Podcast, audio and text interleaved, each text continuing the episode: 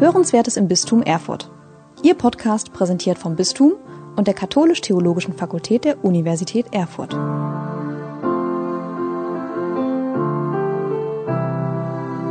Herzlich willkommen bei Hörenswertes im Bistum Erfurt. Heute zur dreiteiligen Sommerreihe Mein eine Weltjahr, der Podcast, in dem wir Grenzen sprengen und Brücken bauen. Wir bringen Ihnen die Welt ins Wohnzimmer und sprechen mit jungen Menschen aus unserer Diözese über ihr Jahr in der Welt oder für die Welt, über das Motto Mitleben, Mitarbeiten, Mitbeten, über ihre Erfahrungen, den Blick von außen und was sie wieder mitgebracht haben.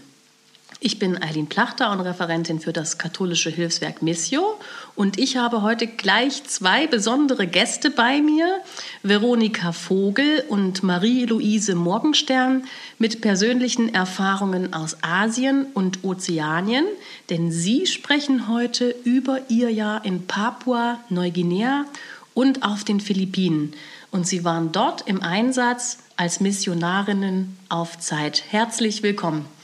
Danke. Vielen Dank. Veronika, magst du dich selbst äh, kurz vorstellen? Gerne. Ja, ich bin Veronika Vogel. Ich bin 21 Jahre alt und studiere in Erfurt katholische Religion und Mathematik seit 2020. Und vorher war ich von 2019 bis 2020 ein Jahr als Missionarin auf Zeit in Papua-Neuguinea auf der Insel Sidea im Einsatz. Dankeschön. Wie bist du auf die Idee gekommen, ein Jahr im Ausland zu verbringen? Was war deine Motivation dafür?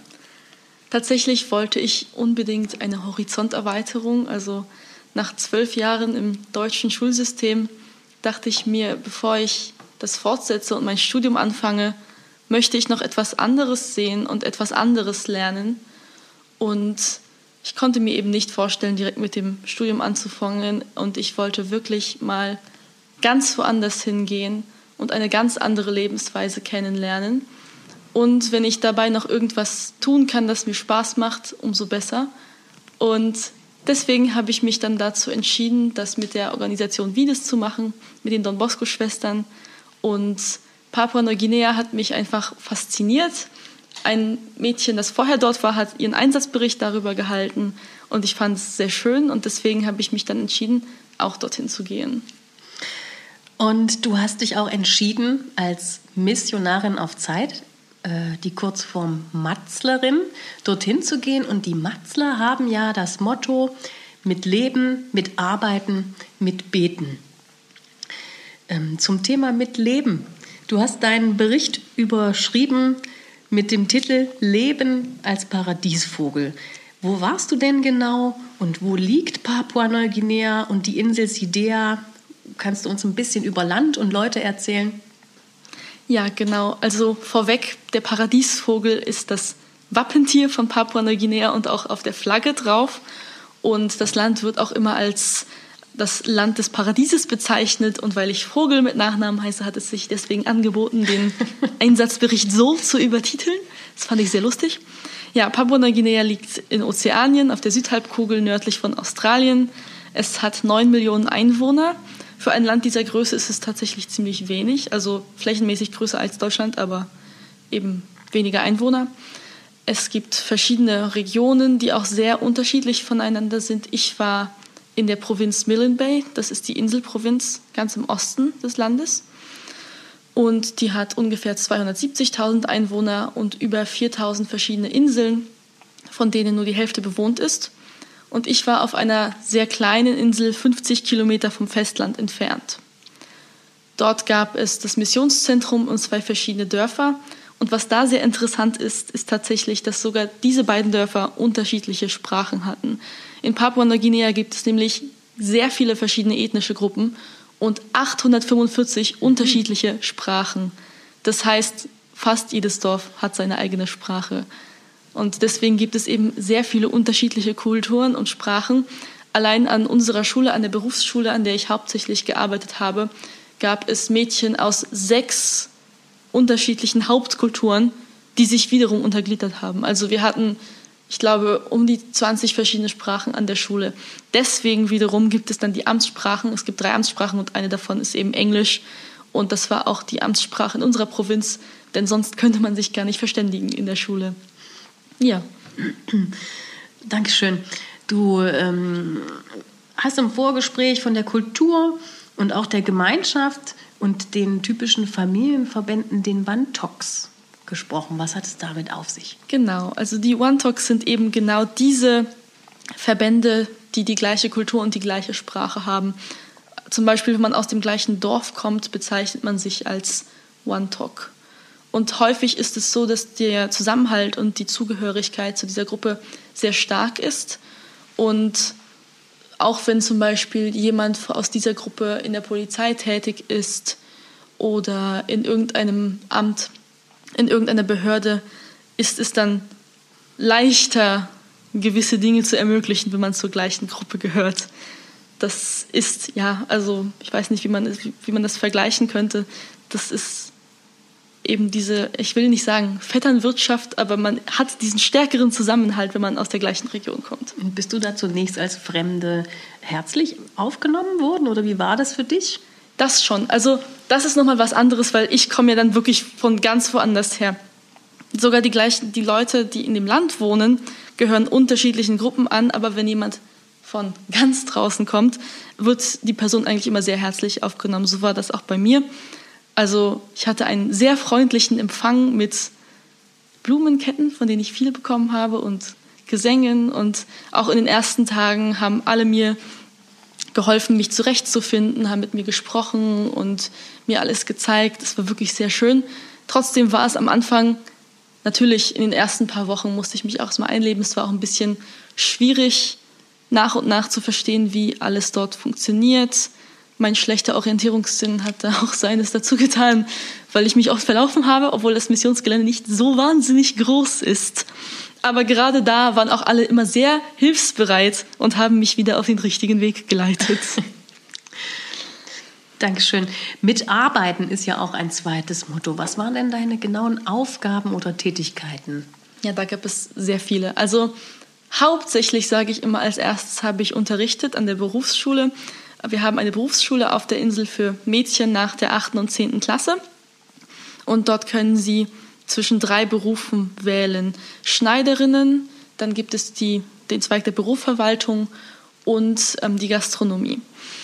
Und dort werden eben in zwei Jahren verschiedene Module absolviert und dann erhält man seinen Abschluss. Und ich habe zwei Mathematikmodule unterrichtet in der Berufsverwaltung und dann auch noch grundlegende Mathematik und grundlegenden Englischunterricht für alle Klassen gegeben.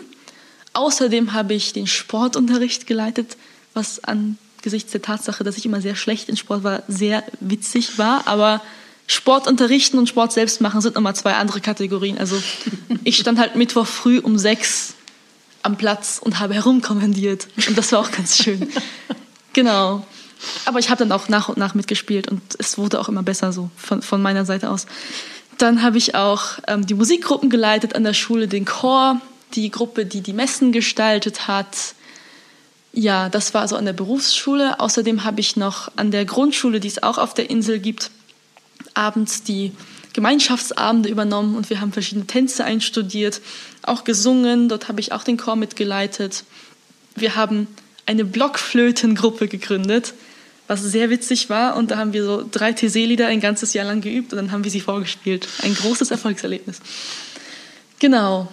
Ja, außerdem habe ich noch die Schulabgängerinnen in so einem, ja, wie, wie würde man das bezeichnen, so ein Distanzunterricht mäßiges Konzept ähm, betreut. Das funktioniert so, wenn die mit der Schule fertig sind oder abgebrochen haben, zum Beispiel nach der 10. Klasse, kann man später noch etwas nachholen.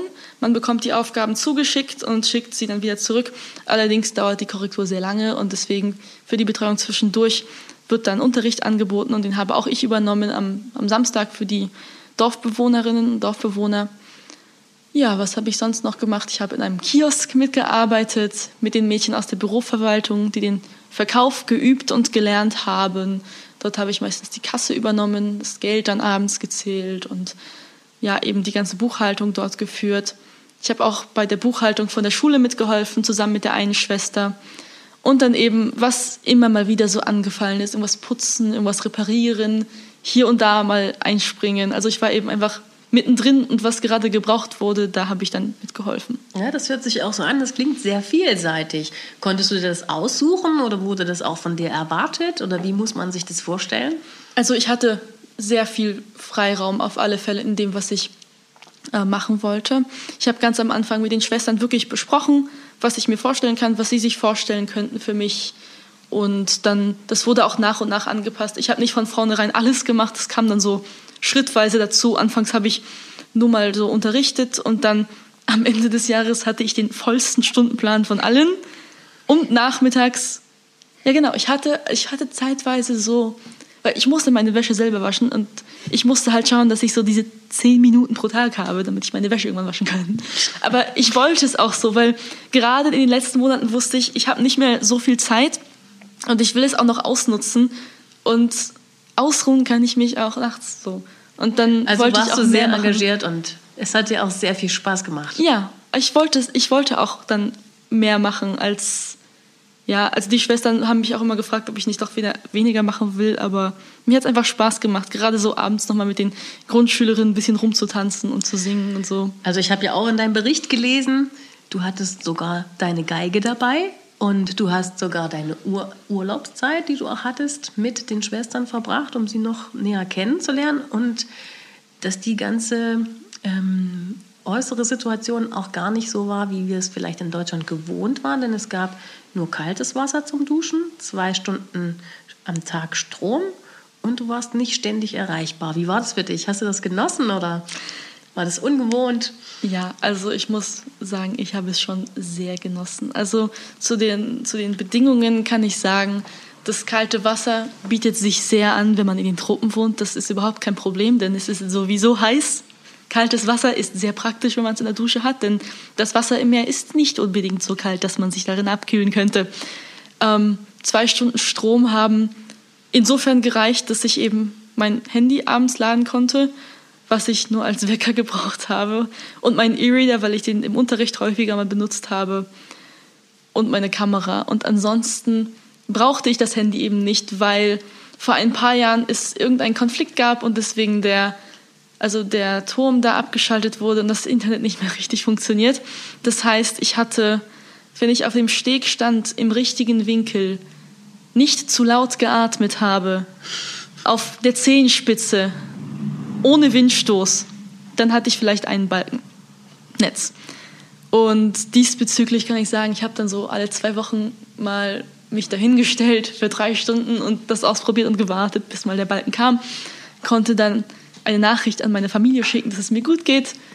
Und dann hatte ich auch wieder für zwei Wochen Ruhe. Und ich muss sagen, ich fand es sehr schön. Und bis heute habe ich mir beibehalten, dass ich nicht sofort auf Nachrichten antworte, wenn es nicht wirklich dringlich ist. Weil ich finde, es ist schon schlimm, dass von einem erwartet wird, immer sofort auf alles zu antworten. Und ich fand es einfach so toll. Dort hat es niemand von mir erwartet, weil alle wussten, ich habe kein Internet. Und dementsprechend konnte ich mir auch einfach Zeit lassen. Trotzdem natürlich finde ich einerseits möchte ich das nicht polarisieren, andererseits aber auch nicht romantisieren. Natürlich hat es auch Nachteile, wenn man kein Netz hat. Also wenn irgendwas passiert, man kann nicht einfach so die Polizei rufen. Es gibt kein Netz. Man kann, man ist einfach nicht so gut erreichbar. Das hat Vorteile und Nachteile, genauso wie mit dem Strom. Man kann das alles so einrichten und die Menschen dort, sie kommen super damit klar, nur zwei Stunden Strom pro Tag zu haben. Andererseits wäre es vielleicht auch gut, mehr zu haben, dann könnte man, könnten die von der Gastronomie öfter bügeln üben, die von der Büroverwaltung öfter am Computer tippen und so weiter. Also es hat alles Vor- und Nachteile. Ich genieße deine bildliche Beschreibung und kann mir sehr gut alles vorstellen und auch, dass ähm, die Menschen wahrscheinlich auch sehr viel Spaß hatten mit dir. Ähm, eine neue Frage, Veronika, das Thema Mitbeten. Der Begriff Mission begegnet uns ja auch in Missionarin auf Zeit, was du ja für ein Jahr warst. Was müssen wir uns hinter diesem Missionsbegriff vorstellen oder was bedeutet er für dich? Also für mich bedeutet Mission einfach da zu sein und das nicht nur einseitig zu gestalten. Mission ist für mich nicht etwas, was eindeutig ist, es muss eher so eineindeutig sein. Also es geht von meiner Seite etwas und es kommt von der anderen Seite auch etwas. Und das fand ich eben so wichtig in dieser Zeit. Einerseits meine Spiritualität offen zu zeigen und andererseits auch genauso offen zu sein für die Spiritualität der anderen und dass man sich dann gegenseitig bereichern kann und nicht, dass es etwas von oben übergestülptes ist, zu dem man andere zwingen soll. Dankeschön. Was hast du noch erlebt zum Thema mit Beten? Gab es da auch Beispiele, vielleicht auch in der Kultur des Feierns oder an den christlichen Feiertagen? Da auch, ja. ja. Noch kurz will ich noch was anderes sagen, was mir gerade dazu eingefallen ist. Was ich da so richtig gelernt habe, waren so in schwierigen Situationen kann man die Probleme auch lösen, aber es, ist, es stört auch nicht, wenn man wirklich mal kurz betet. Das war dort völlig gängig und ich weiß nicht, zu welchem Zeitpunkt man das in Europa so ein Stück weit verloren hat, dass man daran denkt, auch einfach mal sich hinzusetzen und dafür zu beten. Dann, ich habe wirklich erlebt, dass dann so viel möglich war auf einmal, weil man natürlich nicht selbst geruht hat und gesagt hat, ach, ähm, Gott kümmert sich, sondern auch etwas dafür tut und gleichzeitig betet und dann die Ergebnisse viel besser waren als vorher. Und beim Feiern natürlich genauso. Also ich finde es so schön, wie dort die christlichen Feiertage begangen werden. Ostern, in der Osternacht mit einem grummelnden Vorhang, der dann so weggezogen wurde und dann ging das Licht an und da war eben das leere Grab. Das als Beispiel. Und hier ist die Osternacht ein bisschen, manchmal ein bisschen unfeierlicher. Also jeden Feiertag, den man sich nur ausdenken kann, war dort so mal zehn. Und deswegen hatten wir auch selten mal eine normale, in Anführungsstrichen, Woche, weil immer irgendein Feiertag war. Mit Kuchen und mit Prozessionen und mit Tänzen und mit Programm. Und es war einfach schön, weil dann bewusst gemacht wurde, der Feiertag ist nicht nur eine Unterbrechung des Alltags, sondern eben auch ein Teil des Alltags. Und daraus schöpft man die Kraft wiederum für den Alltag. Und haben diese Erfahrungen auch etwas mit deiner eigenen Spiritualität gemacht? Auf alle Fälle. Wobei ich dann, also anfangs, als ich zurückgekommen bin nach Deutschland, fand ich es echt furchtbar generell. Aber ähm, es ist dann auch schwierig, das auf Dauer so in sich zu behalten, weil man ganz oft auch einfach von dieser Gemeinschaft mitgetragen wurde. Und wenn diese Art von Gemeinschaft nicht mehr vorhanden ist, dann ist es manchmal auch schwierig, das alleine so weiter durchzuziehen. Also das hat sich auch stark verändert bei mir. Ich war dann anfangs, als ich zurückgekommen bin oder als ich da war, noch in einer anderen Art von Spiritualität. Und inzwischen mischt sich die auch wieder so ein bisschen mit anderen Formen von Spiritualität, die ich eben hier ausleben kann. Aber trotzdem, ein Teil davon ist auf alle Fälle mit eingeflossen. Ich stelle mir Spiritualität eher immer so als Gemälde vor und es gibt eben verschiedene Farben und ein paar von diesen Farben habe ich eben dort mit drauf gemalt. Und jetzt ist es eben ein Gesamtbild, das anders wäre, wäre ich nicht dort gewesen. Mhm. Also Spiritualität ist ja auch abhängig vom Kontext, ähm, wo mhm. die Menschen leben. Und in Papua-Neuguinea leben die Menschen ja auch in einer großen Nähe und auch Abhängigkeit zur Natur. Und häufig vermischen sich dann auch Spiritualitäten mit indigener Spiritualität. Ich erinnere mich nur an das Jahr 2018, auch in Bezug zu unserem Bistum Erfurt. Da hat die Schwester Lorena Jenal den Weimarer Menschenrechtspreis gewonnen für ihren Einsatz gegen Hexenverbrennung in Papua-Neuguinea. Hast du solche Dinge auch erfahren in deiner Zeit? Ja, also dazu kann ich erstmal sagen, Hexenverbrennungen in dieser Form finden insbesondere in den Highlands statt, also in einer anderen Region als in der, in der ich war. In meiner Region oder generell in, in, im ganzen Land gibt es noch sehr stark eben den Glauben an, an Hexerei. Aber das ist regional sehr unterschiedlich, wie der ausgelebt wird und was das genau bedeutet. Also grundsätzlich haben die Menschen Angst vor Hexerei, sehr große Angst. Und dann vermischt sich das eben in dieser Hinsicht, dass sie häufig, naja, sage ich mal, weniger Vertrauen in christliche Riten haben, eben aus dieser Angst vor der Hexerei. Aber es ist tatsächlich auch so, dass sie mit Außenstehenden nicht wirklich offen darüber so reden, schon gar nicht jetzt mit einer Lehrerin oder so. Als ich dann privat dann später Freundschaften geschlossen habe, haben meine Freundinnen mir ein bisschen was davon erzählt, aber auch nicht so viel, weil das wirklich diese Überzeugung herrscht, mit Fremden redet man darüber nicht. Aber auf alle Fälle, man bekommt ab und zu schon etwas mit. Und was man am meisten mitbekommt, ist eben diese, schon diese Angst davor. Es ist auch damit verbunden, was ich vorhin über die One-Talks erzählt habe, dass man nichts gegen, ein, gegen seinen One-Talk ähm, tun darf. Also ein Beispiel ähm, auf der Insel war der Mann von einer Lehrerin, der vor ein paar Jahren äh, im betrunkenen Zustand das Motorboot über, also übers Meer gefahren hat. Und darauf war auch, also waren ein paar Leute unterwegs und sein Cousin war auch da. Und dann, weil er betrunken war und er hätte das eigentlich nicht eben fahren dürfen, ähm, ist das Boot gekentert und sein Cousin ist gestorben. Und das heißt, er hat etwas gegen jemanden aus seinem Kulturkreis, gegen seinen One-Talk gemacht. Und dann musste er nicht vor der Polizei fliehen, sondern vor seinen Leuten, weil es ein großes Verbrechen ist, etwas gegen jemanden aus dem eigenen Kreis zu tun, weil das dann eben auch böse Kräfte aufbeschwört.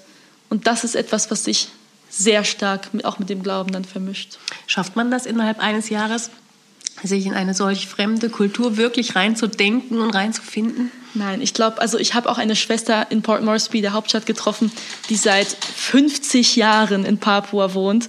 Und sie sagt, dass sie bis, also man kann das als außenstehende Person einfach nicht verstehen zum Schluss.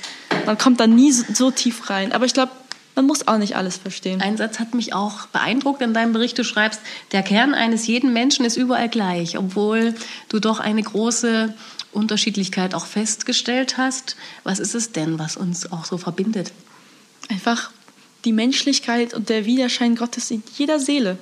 In jeder Seele ist ein Splitter von Gott und weil Gott einfach allumfassend ist, muss auch der Splitter überall gleich. Also der, die Splitter sind vielleicht nicht identisch, aber sie ähneln sich und es setzt sich alles zu einem Gesamtbild zusammen. Und deswegen trifft man in jedem Menschen, in dem man trifft, sieht man auch ein Stück von Gott und ein Stück von sich selbst. Veronika, vielen Dank. Marie-Louise, Mabuhay, herzlich Hallo. willkommen auf Tagalog, wie man es auf den Philippinen spricht. Bevor wir von deinen Erfahrungen auf den Philippinen sprechen, magst du dich selbst auch kurz vorstellen? Gerne. Ich bin Marie-Louise Morgenstern, wohne seit ein paar Jahren in Erfurt und arbeite hier als Sozialpädagogin und Psychotherapeutin für Kinder und Jugendliche. Und ich war auch in einem Freiwilligendienst auf den Philippinen 2007, 2008 mit den Don Bosco-Schwestern, mit der Organisation Vides. Ähm, wie lange ist man unterwegs, bis man auf den Philippinen ankommt? Also ich war ungefähr 18 Stunden, 18,5 Stunden bis Manila unterwegs und dann später noch mal knapp zwei Stunden auf die Insel Palawan, wo ich dann tatsächlich im Einsatz war. Mhm. Und was heißt Einsatz? Was waren da deine Aufgaben? Also hauptsächlich am Vormittag unterrichten oder bis frühen Nachmittag unterrichten. Ich habe Englisch unterrichtet, ich habe Religion unterrichtet und dann später auch noch so eine Art Zusatzkurs Literatur für die älteren Schüler. Und nachmittags habe ich dann die Kinder und Jugendlichen in ihrer Freizeit betreut. Das heißt, alles, was so in der Freizeit dann anfällt oder was die Kinder dann auch in ihrer Freizeit eben erleben möchten. Ich habe mit denen gespielt, getanzt, gesungen. Ähm, später habe ich dann eine Art Zirkusangebot aufgebaut für die Kinder in der Freizeitbeschäftigung. Wo kamen denn die Kinder her? Aus welchem Kontext und die Jugendlichen? Ganz unterschiedlich. Also viele Kinder und Jugendlichen konnten sich eben sonst keine normale Schule leisten, beziehungsweise waren die staatlichen Schulen einfach zu weit weg, sodass sie nicht hätten jeden Tag die Schule besuchen können. Und zum anderen kamen die meisten Kinder aus einem sehr gewaltvollen familiären Hintergrund. Das heißt, Kinder, die eben zu Hause nicht gut genug versorgt wurden mit Essen, Trinken, die aber auch Gewalt erlebt haben, also sexuelle Gewalt, körperliche Gewalt. Und damit war einfach das Internat eine gute Schutzmöglichkeit für diese Kinder, wo sie untergebracht werden konnten und gleichzeitig eben die Möglichkeit hatten, die Schule zu besuchen. Mhm. Marie-Louise, du bist auch hier in Erfurt die Leiterin und die Ansprechpartnerin der MATS Regionalgruppe in Thüringen. Und ich freue mich, dass du auch in dieser Funktion heute hier bist. Was ist denn die MATS Regionalgruppe oder wie viele Mitglieder hat sie? Was macht ihr so? Oder was ist auch deine Motivation gewesen, dich hierfür stark zu machen? Also die MATS Regionalgruppe für den Bereich Erfurt-Thüringen gibt es erst seit ein paar Jahren und der ist auch gerade noch im Aufbau. Die Idee kam daher, dass ich nach meiner Rückkehr nach Deutschland immer so das Gefühl hatte, ich möchte eigentlich mehr über meine Erfahrungen erzählen, ich möchte mich mit anderen austauschen, aber es ist schwierig, sich mit Menschen darüber zu unterhalten, die keine ähnlichen Erfahrungen gemacht haben. Und ich habe oft das Gefühl gehabt, ich werde dann vielleicht nicht so verstanden oder irgendwann ist auch einfach so das Gespräch beendet und es ist schwierig, dann auch noch Jahre später sich mit Menschen darüber auszutauschen. Und deshalb war es mir einfach wichtig, da eben eine Regionalgruppe aufzubauen, damit es dort eben eine Gruppe gibt von Menschen, die ähnliche Erfahrungen gemacht haben, wo wir uns einfach im lockeren Kontext darüber austauschen können, gemeinsam Dinge planen und unternehmen können mhm. und einfach so ein bisschen die Erfahrung auch weitergeben können. Ja, und Mats ist ja dann auch nicht wirklich nach dem Einsatz vorbei. Es gibt ja auch eine Rückkehrerinnenarbeit von genau. Missio auch. Unter anderem, magst du dazu vielleicht noch was sagen? Also es gibt zum einen erstmal die Rückkehrarbeit von den verschiedenen Entsenderorganisationen, von den Ordensgemeinschaften selber, die natürlich auch sehr engagiert sind. Und zum anderen gibt es natürlich dann die Rückkehrerarbeit von den Missionaren auf Zeit zentral, die ganz stark von Missio eben unterstützt wird. Das heißt, wir treffen uns zum Beispiel bei Kirchentagen und Katholikentagen, um dort gemeinsame Aktionen durchzuführen. Wir sind dann dort mit dem Mats Glob vertreten, informieren über das Mats-Angebot oder können zum Beispiel mit den Leuten an einem eine Welt-Puzzle ins Gespräch kommen, wo wir einfach erklären, was wir so für Erfahrungen gemacht haben, was wir ein ja, was unser Verständnis ist für Mission und auch Entwicklungszusammenarbeit. Das ist das eine. Das andere ist, dass es intern für uns die Möglichkeit gibt, das eine Weltcamp zu besuchen und dort zu einem Thema zusammenzuarbeiten. Also da gibt es dann Workshops. Wir können uns aber auch einfach so locker austauschen zu den Themen, die uns aktuell einfach beschäftigen und dort einfach die Erfahrung nochmal auszutauschen. Mhm. Wir haben ja auch schon zusammengearbeitet immer mal hier auf der Ebene der Diözese. Magst du vielleicht nochmal über die Möglichkeiten sprechen? Ja, auch im Bistum gibt es die Möglichkeit, eben Missio zu unterstützen und da weiterhin als Missionarin auf Zeit aktiv zu sein. Zum Beispiel, ähm, indem man am Missio-Truck mit unterstützt oder bei Eröffnungen von verschiedenen Aktionen oder dem Weltmissionssonntag, dass man da auch bei Aktionen unterstützt und zum Beispiel entweder als Dolmetscherin die Gäste mit begleitet oder einfach so bei Workshops mit präsent ist. Mhm. Da gibt es übrigens auch ein kleines Honorar, das ist immer ganz interessant vielleicht zu wissen. Und der Missio Truck hat ja auch ein ganz neues aktuelles Thema. Inhaltlich, die ganze Aktion Schutzengel ist damit verknüpft mit der Handysammelaktion und allem, was es da gibt. Und das aktuelle Thema heißt gegen moderne Sklaverei, speziell zum Schutz von Kindern äh, vor Internetkriminalität und Sextourismus auf den Philippinen. Jetzt warst du auf den Philippinen, bist selbst Sozialarbeiterin, beschäftigst dich hier in Deutschland ähm, äh, mit Kinderschutz und auch auf den Philippinen kamen die Kinder aus einem ähnlichen Kontext. Hast du da Erfahrungen? Ja, also ich habe teilweise auch durchaus Berührungspunkte mit dem Thema Menschenhandel gehabt, beziehungsweise eben Sextourismus auf den Philippinen. Ich habe zum Beispiel einmal das größte Kinderbordell in Anführungsstrichen kennengelernt, ähm, Angeles City in der Nähe von Cebu, wo tatsächlich eine ja fast schon Stadt nur aus Bordellen besteht und eben vor allem Minderjährige dort zwangsprostituiert werden. Minderjährig heißt tatsächlich 12, 13, 14-jährige Mädchen. Und das war für mich auf jeden Fall eine sehr erschreckende Erfahrung, das zu sehen und auch mit den Mädchen dann zu sprechen, in Kontakt zu kommen. Und ich bin vor allem darüber erschrocken, unter welchem Druck diese Mädchen stehen. Ganz oft ist eben der Hintergrund, dass sie ihre äh, Familien finanziell unterstützen müssen, dass sie sich sonst Schulgeld nicht leisten können, dass sie sich keine Ausbildung leisten können, um finanziell unabhängig zu werden. Und so geraten sie dann einfach in diesen Zwangskontext. Das war für dich wahrscheinlich eine sehr erschreckende Erfahrung als Matzlerin. Ja. Ähm, ich denke, das ist nicht ähm, überall so. Muss man vielleicht noch was dazu sagen, auf den Philippinen in dem Alter jetzt offiziell in einem solchen Bordell zu arbeiten? Das hat sich auch verändert in den letzten Jahren. Ne? Da hat sich zum Glück seit meinem Aufenthalt auf den Philippinen vieles verändert. Also das Schutzalter für Kinder und Jugendliche wurde inzwischen auf 16 Jahre angehoben, sodass einfach die Kinder zwischen 14 und 16 nochmal einen anderen Schutz genießen. Mhm. Und ähm, da hat sich wahrscheinlich einiges getan. Wir von Missio unterstützen jetzt auch nochmal in dieser Thematik. Was wünschst du den Menschen auf den Philippinen? Ich wünsche mir vor allem mehr Sensibilität für das Thema in Europa oder auch Nordamerika. Und ich wünsche mir aber vor allem auch, dass die Menschen direkt vor Ort unterstützt werden. Das können kleinere Aktionen sein, wie die Handysammelaktion oder Petitionen zu unterschreiben, die, glaube ich, niemandem wehtun, die man einfach auch im Alltag gut unterstützen kann. Und zum anderen aber eben auch direkt die Projekte, die Initiativen der Menschen vor Ort zu unterstützen und eben nicht als professionelle Entwicklungshelfer nach Südostasien zu gehen und zu sagen, wir wissen genau, wie es funktioniert, wir geben jetzt Geld in das Projekt und so nach unseren Projektvorstellungen hat es dann zu laufen. Weil die Menschen nach meiner Erfahrung vor Ort sehr konkrete Ideen haben, welche Unterstützung sie brauchen, welche für sie tatsächlich hilfreich ist. Dankeschön.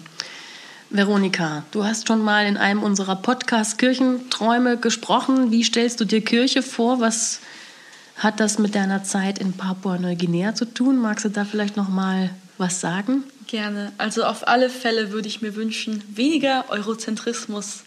Wir sind nicht die Nabel der Welt, aber wir halten uns oft dafür und das halte ich für sehr problematisch. Gerade im Kontext aktueller Entwicklungen wird auch meiner Meinung nach oft übersehen, dass man eine Weltkirche ist, trotz allem. Und dass einige sehr laute Stimmen, nur weil sie zufällig im selbsternannten Zentrum der Welt liegen, nicht unbedingt immer Anspruch darauf haben, für alle anderen mitbestimmen zu können, was das Beste für sie ist. Genau, was Marie-Louise eben gesagt hat. Die Menschen wissen oft selbst auch ganz gut, was gut für sie ist, auch im Kontext der Kirche.